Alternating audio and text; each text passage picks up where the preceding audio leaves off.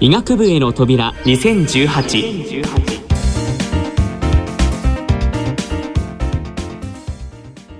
明けましておめでとうございます。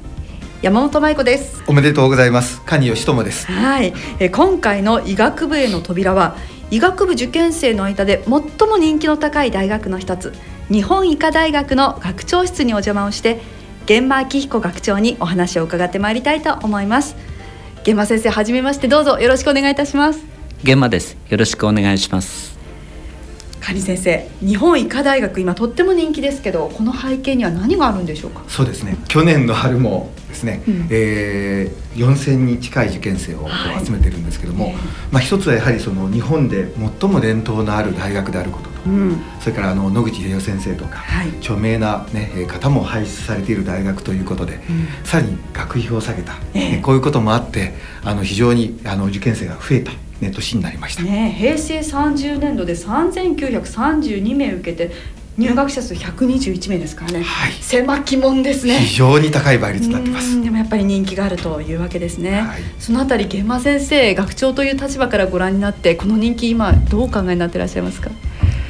変化っていうものを、えっと、意識して、えっと、今いろいろな、えー、事業を進めています、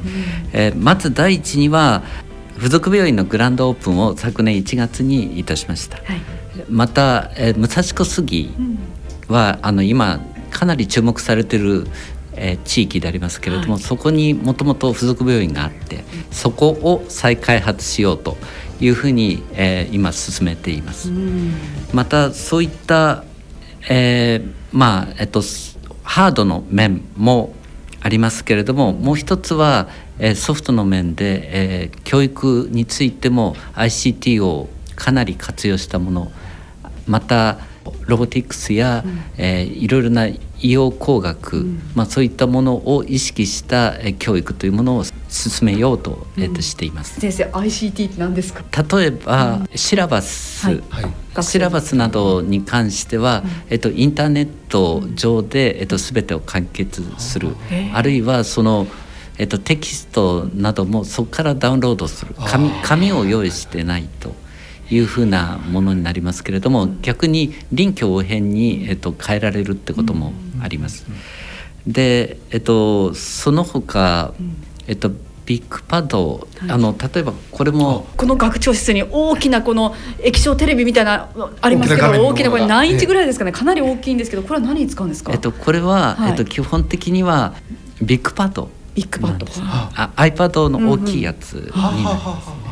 例えばこれ small group learning あの医学部は小さな、えー、と集団で勉強をする、はい、で、えー、と自分たちで率先して勉強するような、うん、えー、教育っていうのが結構進んでるんですけれど、はい、えー、とそういったところで例えば隣の人たちと、うん、えっと、ここでやってる人たちが実は、えー、運不運があるわけですよね、はい、組み合わせによって。はい、でそれをあの改善するために例えば隣の人がやってることについては全部記憶に残ってますので、うん、あのそういったことを見ることができたり、うん、えっと、それから僕我々、えっと、教職が、えっと、こういった学生が間違ってるような部分っていうのを、うん、えっと、データとして取り入れて、まあ、将来の教育につなぐとか、そういうふうなことをするようなもの、えっと、それから、えっと、電子カルテが医療では今されてますけども、はい、あの思いっきり書くことはなかなかできないのは、えこれは社会とつながってるからなんですけれど、うん、えー、まあ、で学生用電子カルテを、まあ、しっかり揃えて活用していたり、うん、まあ、そういったあの IT をフルに使ったような教育ってことを今しているまあ、その新しいことをたくさん取り入れる一方で日本医科大学という伝統もまた人気の秘密じゃないですか？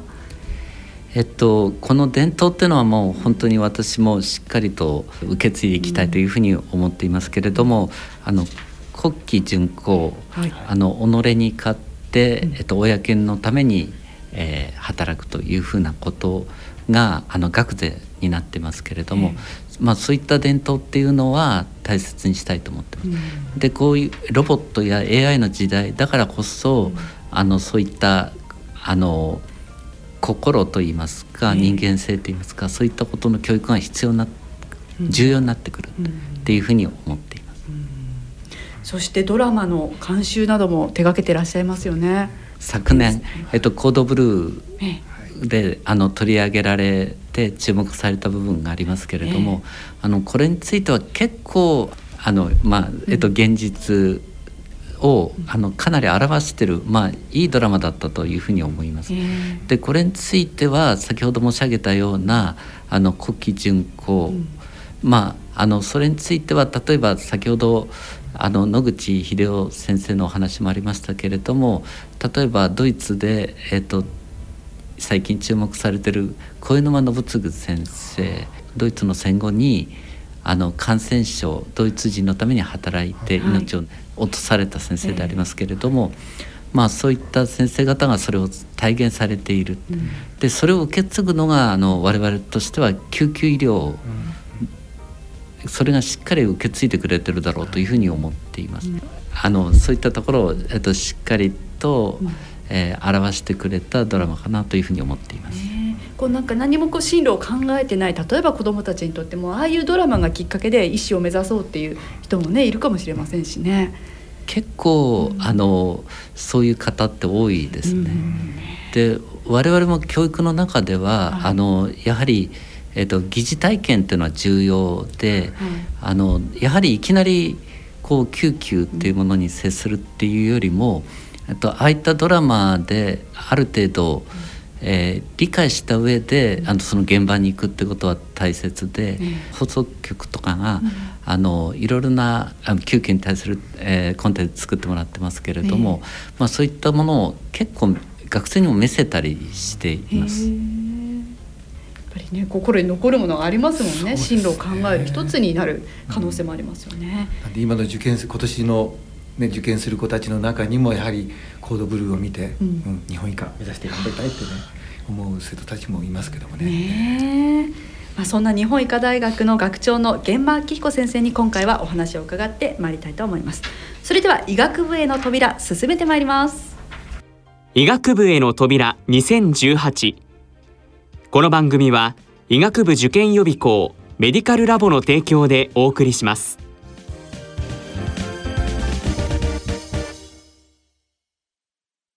医学部専門予備校メディカルラボは全ての授業が医学部受験に特化したプロ講師による1対1の完全個別授業。個別に作成するカリキュラムで医学部合格までしっかりサポートします。詳しい資料はメディカルラボで検索。改めまして山本舞子です。蟹義友先生と一緒にお送りしています。まずここで日本医科大学学長の玄馬明彦先生のプロフィールをご紹介してまいります。玄馬明彦先生日本医科大学の学長でいらっしゃいます。山梨県のご出身です。1983年日本医科大学をご卒業後国立がんセンター研究所で研修をされます。1989年日本医科大学大学院を修了後米国のナショナルキャンサーインスティチュートに留学されます。そして日本医科大学で講師助教授教授医学部長などを経て2015年より日本医科大学の学長に就任されていらっしゃいます。ご専門は呼吸器病学臨床腫瘍学で主な著書に呼吸器内視鏡診断肺がん治療 Q&A 肺がんのすべてがあります。さて玄馬先生にお話伺ってまいりたいんですが先生はその少年時代からも医師になりたいと目指していらっしゃったんですか？えー、医師になりたいっていうふうに思っていたかというとまあどちらかというとあの父あるいはあの母方の、えっと、祖父が医者でありまして、医師の生活っていうのが身近にあったってことが大きいかというふうに思います。でまあ、えー、いとこやあの兄弟も最終的には医師になっているのが多いんですけれども、まあ私はもう父親の、えっと、仕事を見ていて、えっと、自分の両親といいますか心のままにえー、働いていてそれが、えっと、皆さんの感謝を生むというそういう仕事っていうものを、まあ、いい仕事だなというふうに思っていました。心のままに働くってすごいいい言葉ですけどあのお家で例えば開業されていたんですか？それとも患者さんがもうよくいらっしゃるのが見えるような環境だったんですか？えっと開業していました、え。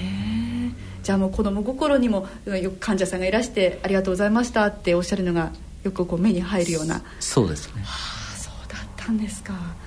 そしてその日本医科大学に実際に入学されてよかったなと思われたことはありますか？えっと、日本医科大学っていうのの特徴と言えるかどうか分かりませんけれども、はい、えっと、比較的バランスの取れた、えっと、人たちが、えー、いるというふうに思っています。これはあの、まあ、ある程度あの人気のある、えー、医科大学ですのであのそれなりの学力のある方が入っているんですけれどもそれだけではなくってあの比較的優しいと言いますかこれおそらく幸福なのかと思うんですけれども、えっと、皆さんあのいろいろな人たちと接している中で、うん、えー、まあ、そういったバランスの取れた人たちが育ってくると思ってます、うん、ですから結果的に見ると、うん、えー、今多くの友人を日本医科大学から得ましたけれどもまあ素敵なと言いますか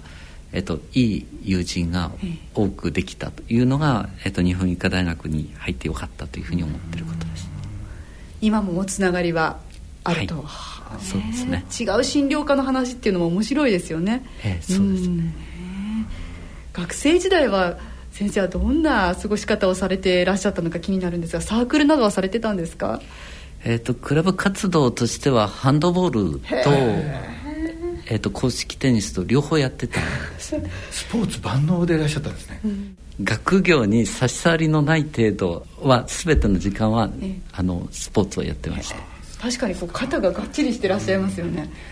うん、6年はあっという間でしたか？あっという間だというよりもいろんな経験はしたと思います、うん、まあもちろんいろいろなあの人間関係を作ることもできましたし、あのまあ、クラブなんかでもきつい結果といいますか、えっと辛い結果になったこともあり、うん、またいい結果であったこともあり、うん、まあ、充実した学生時代だったと思います。そうですか。あの源馬先生はあの肺がん治療を専門にされていらっしゃるんですけどもこちらの道に進まれたきっかけっていうのはどういったところからなんでしょうかね？えっと、医学部生時代に「がん回路の明日」という柳田邦夫先生の小説を読んで感銘を受けたことが一番大きかったかなというふうに思っています。うん、それは、えー、やはりがんという、まあ、人類のもう本当に、えー、きつい相手といいますか強い相手にあの勉強したいということをその小説を読んで、うん、えー、思ったということが大きいんですけれどもたまたま、えっと、日本医科大学の先輩にえっと、その小説の主人公の一人である坪井栄隆先生、えっと後で日本医師会長や世界医師会長になられた坪井先生が描かれてまして、えっと、その先生のところに訪ねたことがあります。で接して、えー、やはりあのこの道で行こうというふうに思いました。でたまたまあとそうこうしているうちに日本医科大学にえー、国立がんセンターの新谷先生、うん、ちょうどその小説にも描かれていた先生が、えー、赴任されて、えー、来ることになりまして、あこここに行こうというふうに決心しました。学生時代のうちからそういうこう先生のもとを訪れるってかなりアクティブというか行動的な学生さんでいらっしゃったんですね。あそうですか。てしまいました。すいません。いや本当そうだと思いますよ、うん、そうですよね、え。ーですか。さてまあ1月からですよ。今月からセンター試験や私立大学の入試がいよいよスタートするわけなんですが、まあ、現場先生が受験生の頃とは、まあ、ちょっとねねね年次が違いますから入試制度や、まあ、様子っていうのは違いますか？やっぱりもう変わってきてますか？だいぶ。えっと、うん、入試そのものは、うん、あの日本医科大学では、えー、面接や小論文はありました。あ当時から、はい、えっと、ただ、えっと、全体としてはまずえっと、1期2期のあの国立の試験がありまして、はい、もう多くの人は国立をもう、えっと、併願するような、えっと、時代でした、うん、えっと、ですから、まあ、5科目を全てやりながら 3, 3科目で、うん、あのこの3科目は現在のあの英語数学理科で同じですけれども、うん、まあ、そこでも勝負するっていうような、えっと、受験のあの状況でありました、まあ私は都立で、えっと、その頃の公立っていうのはやっぱり6年一貫教育という私学と違って、うん、えー、まあのんびりして、うん、で予備校に行くのは普通みたいに考えられていて。で私自身はあのその予備校で思いっきり勉強したっていうのはあの将来に生きたというふうに思っています、高校卒業されてから1年間予備校に通われたんですか？そうですね、当時からね面接や小論文とあったんですね、やはり、その将来医者になるっていうところをこうきちんとその面接で見ていくそうですね、また次回詳しく生きて聞いていただきたいと思います、というわけで医学部への扉。今回は日本医科大学学長の源馬明彦先生のインタビュー1回目でした医学部専門予備校メディカルラボは大学ごとの入試傾向を徹底分析。一人一人に合わせた志望校別の個別指導志望校マッチングで医学部合格へと近づけます。詳しい資料はメディカルラボで検索。医学部への扉2018本当に穏やかな語り口で学長さんってもっとこう偉い偉い感じなのかなと思ったんですけどとってもお話がきやすいですね。そうですね。ね本当に興奮が伺えるような感じがしますよね、というわけで次回も玄馬先生のインタビューの模様をお送りします。番組では皆様からのご意見ご感想をお待ちしております。宛先はこちらです。郵便の方は郵便番号105-8565ラジオ日経医学部への扉2018係までまた番組ホームページの右の方にある番組宛てメール送信ホームから送信していただくこともできます。そしてこの番組は聞き逃しをされた方もう一度聞きたいという方のためにポッドキャストやオンデマンドでの音声配信をしております。え詳しくはラジオ日経の番組ホームページでご確認ください。なおオンデマンド配信は関連するデータ画像をご覧いただきながら番組をお聞きいただくことができます。ぜひこちらへもアクセスしていただければと思います。それではそろそろお時間となってまいりました。今回のご解説は教育評論家でメディカルラボの蟹義友さんと私山本舞子がお送りしました。